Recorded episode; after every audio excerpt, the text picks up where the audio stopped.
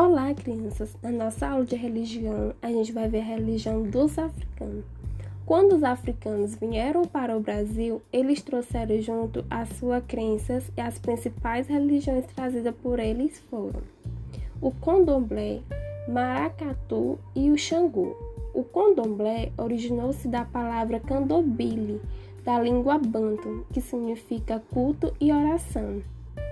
O maracatu também é um tipo de dança que se divide em duas, que é o maracatu de baquê virado e o maracatu de baquê solto. Xangu homenagem ao orixá Xangu, deus da justiça, dos raios, dos trovões e do fogo.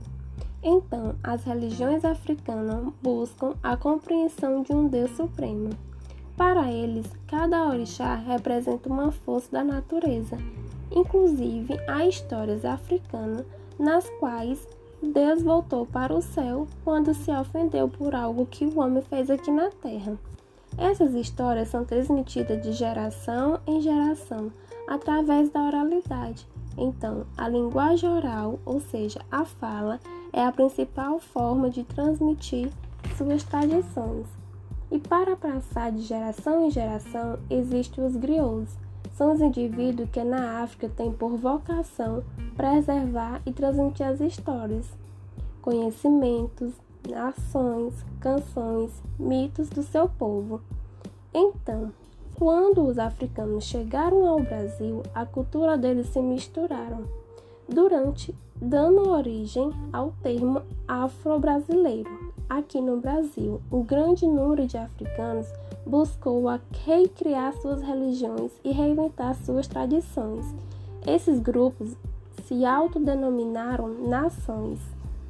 Essas recriações de religião só foi mais bem sucedida nas cidades de São Luís, Recife, Salvador e Rio de Janeiro, que eram os locais de maior concentração de escravos aqui no Brasil.